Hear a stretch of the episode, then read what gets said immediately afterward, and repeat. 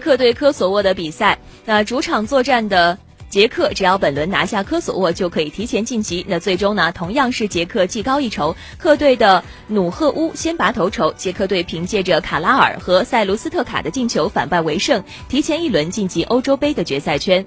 我们可以看到，本轮过后，英格兰队拿到了十八分，提前锁定了小组第一；捷克队十五分，是提前锁定了小组第二。科索沃虽然无缘小组前两名，但他们还可以通过欧国联附加赛继续争夺明年欧洲杯决赛圈的名额。